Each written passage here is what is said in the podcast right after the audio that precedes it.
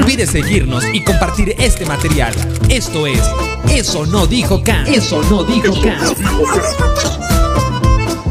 Esto es Eso no dijo Kant.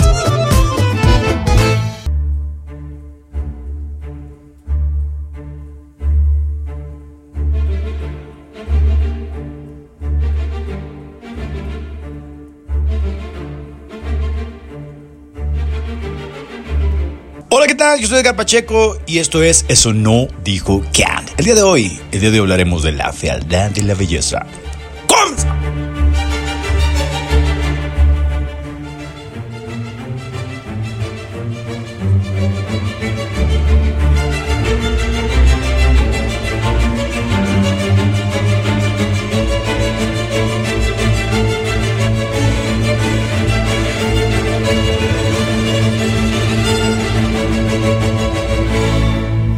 Belinda y Nodal. La relación idílica entre la belleza bien proporcionada de la mujer joven y simétrica y el muchacho con encantos artísticos. La sublimación romántica del cortesano pobre que escala desde su mular y logra quedarse con la princesa codiciada por los duques y príncipes y prueba con ello que el amor lo puede todo. Qué pedazo de guion, qué telenovela. Ahora entiendo por qué uno de los programas más consumidos en la televisión de Estados Unidos es justamente La vida de las Kardashian. Y en México por décadas fue las famosísimas telenovelas. Estos cuentos de hadas proyectan los deseos más retorcidos y inviables de nuestro ego. Es decir, hay mujeres que se imaginan realmente acostadas con Henry Cavill y fantasean con que las tome de la mano mientras les cumple todos sus caprichos y sueños, ¿o no? Bueno, también de algunos hombres. A pesar de formar parte de las vanidades superfluas de la vida, en alguna ocasión me detuve a leer los comentarios en un tablero de espectáculo referente a la ruptura de Cristiano Dal y Belinda. Por un lado, había un grupo de mujeres que hablaban de la belleza de Belinda y la nada proporcionada ni simétrica justa fialdad de Nodal. Por otro lado, había quienes decían que Belinda era una pieza de alto coste por su belleza, que debía ser tratada como una reina. Y a Nodal no le debería sorprender eso. Se repicaba la famosa frase popular, quien quiera azul celeste, que le cueste, que es una oda la hipergamia, pero que obviamente nuestros antepasados nos hicieron mamar desde la cuna y que hoy, aunque la decimos de forma juguetona, sabemos que es verdad. Por otra parte, había quien se decantaba por la idea de que Nodal era demasiado feo para ella y era normal que ella estuviese con él por el dinero, así que no debía haber sorpresa de que ella intentara sacarle el dinero porque la relación en sí estaba funcionando en torno a la riqueza de Nodal, porque no podía funcionar en torno a la belleza de Nodal, que obviamente, según estas mujeres, Nodal no tenía.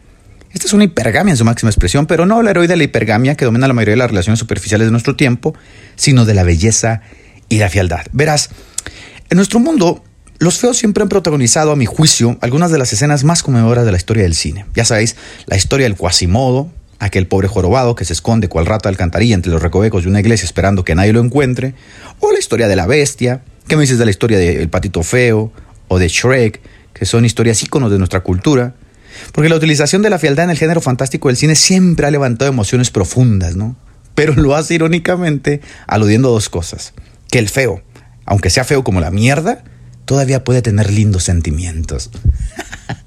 o que la bestia, algún día con bastante suerte o algunas cirugías, podrá ser un príncipe encantador. O la historia de que aunque eres feo, siempre has de vivir con la esperanza de que un milagro puede suceder en tu vida y terminarás con una hermosa y bella damisela.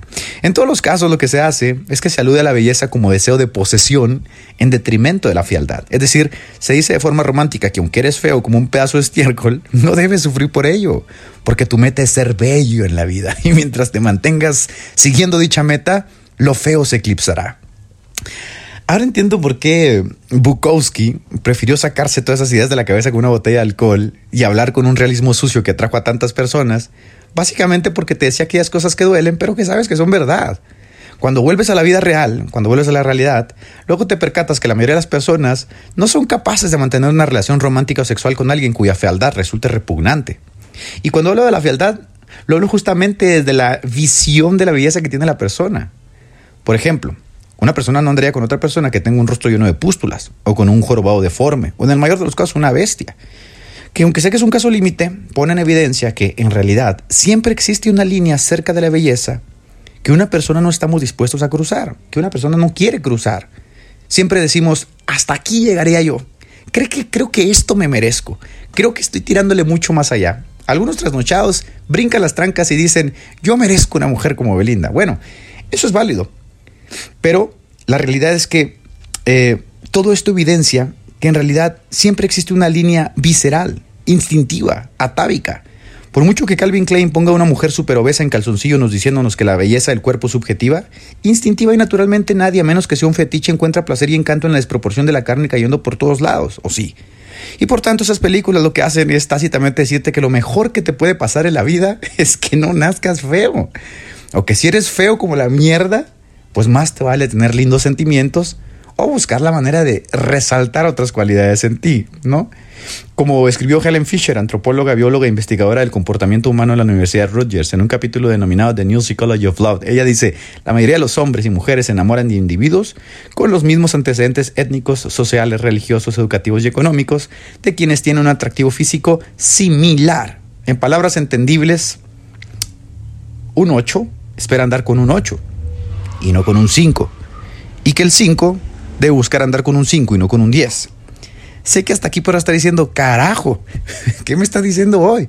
Tranquilo. Hace unos días estaba viendo uno de esos portales superfluos que andan en el internet y, y que buscan engancharte justamente para ganar el clic, diciéndote, por ejemplo, cuántos romances ha tenido Luis Miguel o cómo se fabrica el jabón ibérico, yo qué sé.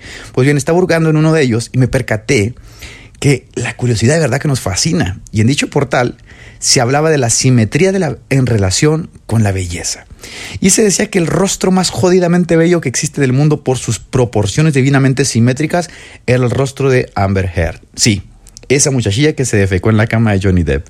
Este portal tiraba al carajo la teoría moderna de que la belleza está en el ojo del espectador y se decantaba por la visión clásica de que la belleza se constituye por una morfología especial que incluye simetría, proporción y equilibrio. Así que un rostro simétrico y debidamente proporcionado entre párpados, labios, orejas, pómulos, etc., pues es un rostro bello. Y quien tiene el rostro más bello simétricamente hablando en el mundo es Amber Heard. ¿Qué te puedo decir en torno a esto, no? Concatenado a ello, obviamente, un rostro asimétrico es un rostro feo. Y entre más asimétrico, más feo. Y por mucho que digamos que eso de la belleza no lo es todo, al parecer todos tenemos límites, puesto que la fealdad puede ser causa de espanto en casos exagerados. Y solemos asociarla en mayor o menor grado a los monstruos y en menor grado a nosotros. Por eso lo decía Charles Darwin, ¿no? Que dichas capacidades de los genes de crear esta belleza era una cuestión genética y que al nacer con dientes chuecos, orejas grandes, ojos pequeños y abultados, pelo erizo y boca de tapir era consecuencia de una mala adaptación y por tanto de una mala genética. Él decía, obviamente aludiendo a Charles Darwin, que no podía comprender por qué los pavorreales desplegaban esta belleza impresionante en sus colas. ¿Que acaso las hembras pavorreales tenían el concepto abstracto de la belleza como nosotros, fue hasta que uno de sus amigos le dijo, el uso de recursos que el pavo real hace demuestra que tiene la capacidad para mantener a esa hembra. Pero Charles Darwin no estaba convencido. Él creía que realmente en la genética se daban ciertas proporciones que ayudaban a la cruza, a la perpetuación de la especie y que estaban dirigidas en torno a la belleza. La belleza, decía Kant, es aquello que nos causa sensaciones agradables. Y lejos de lo que pueda creer, eso sí lo dijo Kant, lo cual es un grandísimo insulto al nombre de este podcast, ¿no? Pero prosiguiendo, concuerda con aquel dilema en el que se vio envuelto Darwin, al ver lo jodidamente bellas que eran las colas de los pavarreales, porque ¿cuál es el fin?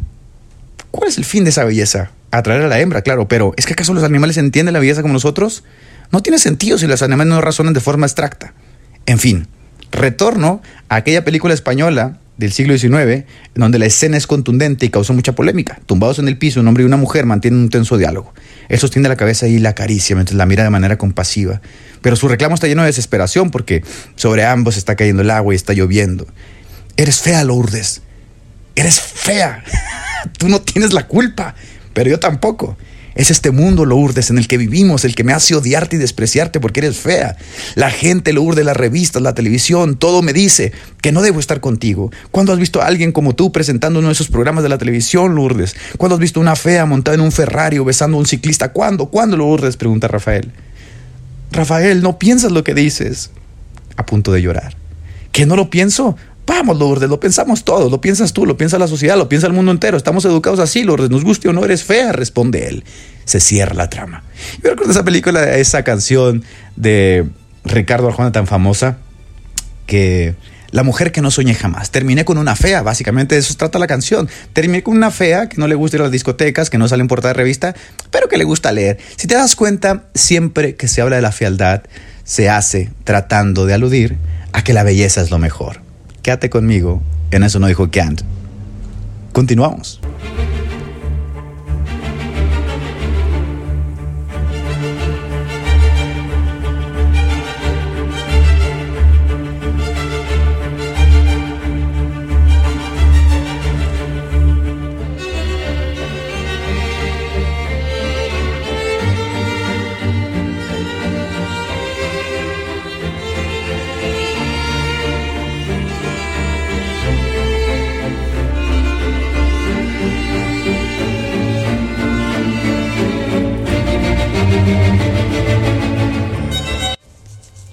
Corea del Sur, eh, un hombre demandó a su esposa porque los hijos que ésta le dio resultaron ser estúpidamente feos, lo cual no tenía sentido, puesto que ella era muy bella como princesa de telenovela y él era bastante agraciado, pero luego se dio cuenta que la pibardita en realidad no era tan bella, sino que se había, sino que había echado mano del botox y el ácido hialurónico y se había casado con una mujer fea que recurrió a las cirugías para cubrir esta fealdad. Es decir, la pibardita se ha modificado el fenotipo para tratar de engañar a su esposo y poder casarse con él. Hipergamia. Me recuerda mucho aquel capítulo de Los Simpson en donde el papá de Homero le dice que le va a dar el consejo de su vida a su hijo y le dice a Homero, hijo, lo primero que debes saber es que eres feo como una blasfemia. Y cobra mucha relevancia con esa idea que se mantuvo mucho tiempo en muchas familias, eh, sobre todo en México, en que para mejorar la raza, pues tenías que casarte con una mujer blanca. La pregunta es qué ocurre con aquellos que físicamente no son agraciados, qué pasa con los feos, o con aquellos que esconden su fealdad en actos y pensamientos. Muchos estudiosos en el pasado se centraron en la definición de belleza y sus normas sin hacer demasiado caso a la fealdad que quedaba reducida a la siempre contraposición de la belleza, como dije en el primer, en el primer episodio, en el primer capítulo. Y aunque muchos reconocían la existencia de la fealdad, en realidad muy pocos estudiaron la fealdad como otros se habían hecho con su antagonista la belleza. Y al no estudiarla, ni darle el tiempo merecido a su análisis, pues la fealdad se tornó movimiento reaccionario que primero irrumpió en el arte, luego irrumpió en el teatro, después en el cine y hoy es parte de una cotidianidad social. Pero hay algo bueno en todo esto. Desde la década pasada se ha venido gestando una serie de movimientos sociales que bien pueden llamarse la rebelión de los feos. De hecho, algunos escritores de tabloides le han puesto así, la rebelión de los feos, porque intentan romper con los cánones que han sido legendariamente beneficiosos para los bellos. Al carajo con el protagonista perfecto de color blanco, dicen, queremos a un calvo negro con granos y estroísmo que nos represente. Porque dicho arte, sea en el cine, la música o el teatro, ya no se persigue como ideal que eleve a la persona, sino como una realidad que represente a la persona. Al carajo el David de Miguel Ángel, yo no soy así. Queremos la Guernica de Pablo Picasso y queremos que el arte sea un pedazo de estiércol pendiendo del techo con luces, que no es otra cosa sino un escupitajo a la búsqueda de la perfección simétrica.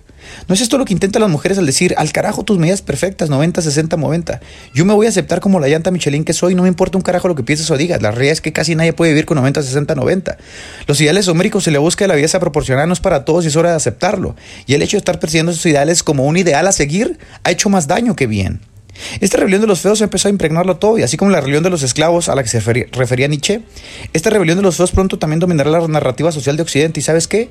Hay algo bueno en todo ello, porque detrás de la belleza simétrica de los bellos se esconde también una serie de privilegios que les han acompañado legendariamente.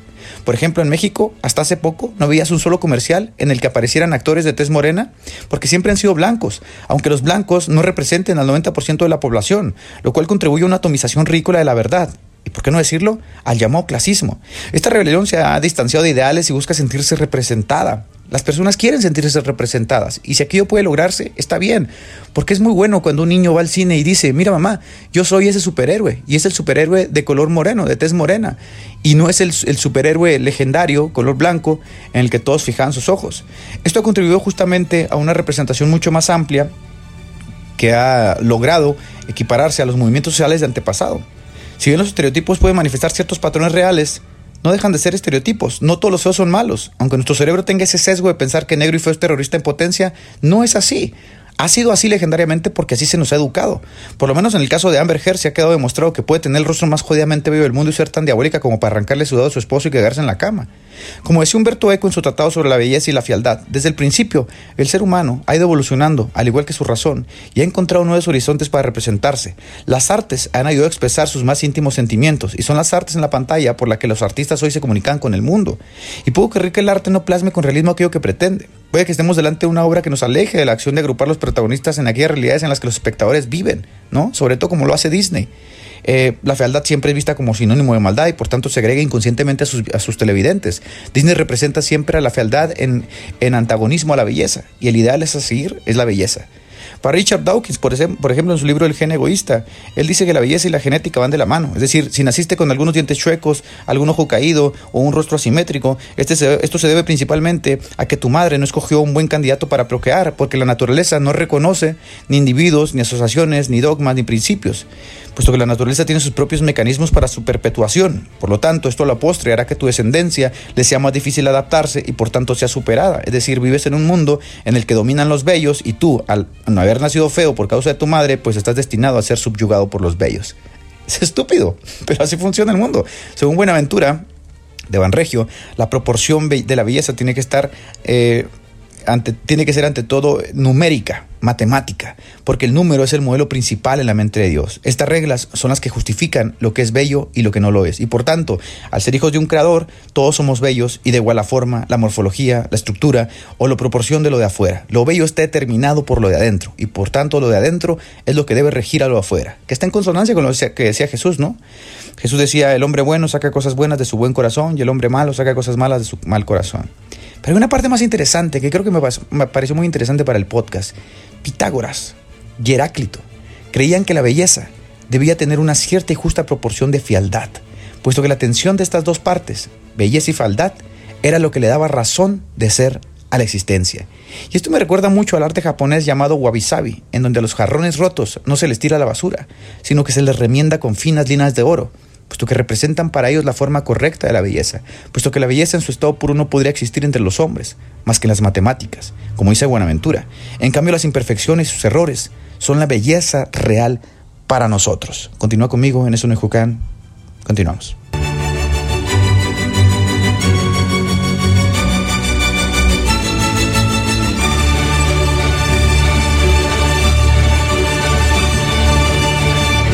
Pues bien, para cerrar este podcast, debo leer algo que es cierto. El mundo está cambiando. Y somos nosotros los que gestamos, mantenemos o propiciamos esos cambios.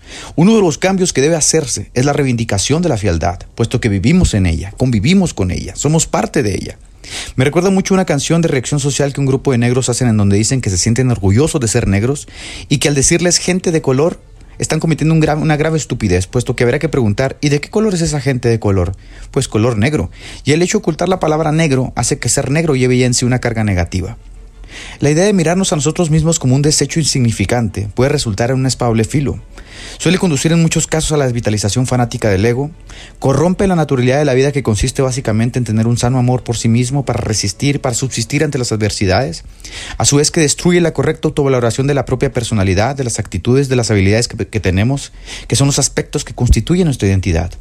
Hoy es bien sabido que la baja autoestima e incorrecta percepción o valoración, o valoración de uno mismo conduce a la depresión o la ansiedad. Las pautas persistentemente negativas dentro del pensamiento conllevan inevitablemente el fracaso de la adaptación social. Y el hombre, siendo un animal social, no solo precisa de la validación o aceptación de sus cercanos, sino de la reciprocidad y retroalimentación de los mismos. Basta echar una ojeada a las redes sociales y darnos cuenta que ninguno de nosotros nos presentamos como somos porque tenemos miedo a ser catalogados de feos. Hace tiempo se gestó un debate en las redes sociales puesto que Susarián Romero, este famoso cantante evangélico, aseguraba que amarte a ti mismo no solo es algo bueno, sino necesario para poder amar a los demás. Muchos aludieron que aquella frase era antropocéntrica y que debía ser desechada de, de nuestros discursos, puesto que era egoísta y debemos amar a los demás por orden divina. Y es que, sabes, la mente a veces es tan embotada que preferimos vernos como basura, desecho o simplemente un don nadie insignificante que respira por un simple capricho de Dios, que siendo, siendo sinceros pensando así no nos llevará lejos de esos fanáticos que se suicidaron en el avivamiento de Jonathan Edwards porque creyeron que no fueron predestinados a la salvación. El amor a uno mismo, cuando no raya en el narcisismo, es indispensable para poder fundar correctas relaciones y vivir en sociedad. Ama a los demás como te amas a ti mismo es el imperativo. ¿Y qué pasa cuando las personas están tan lastimadas, tan dañadas, con sus autoestimas hechos trizas y les pides amar a los demás? Pues no pueden. Reivindicando pues la fealdad, damos un paso al decir, esto soy, esto valgo, esto tengo. En palabras de Policleto, la armonía y la proporción dependen directamente unos de otros. No se puede vivir en un mundo de bellos perfectos. La fealdad forma parte de la belleza. Y si convencemos a la gente que el 10 es un ideal, nuestra sociedad pues sanará sus corazones drogados por utopías irreales. Si le decimos a las mujeres que el mítico y legendario 90-60-90 que se utiliza como estandarte una belleza con forma de 8, que roza casi lo irreal y que es casi imposible de conseguir para una mujer casada, con hijos, dedicada al hogar y sin tiempo de pasar 8 horas en un gimnasio, pues la conciencia social se verá ampliamente beneficiada.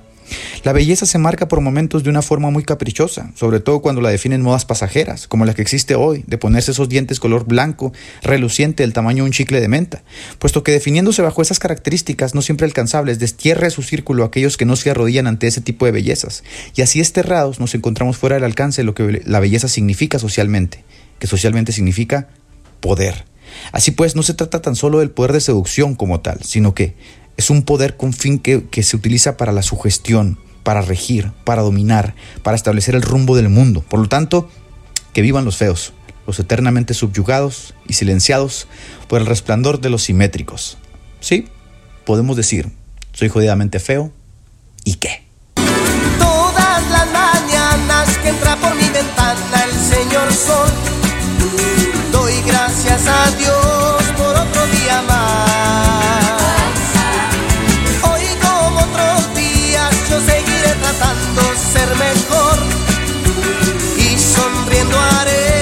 las cosas con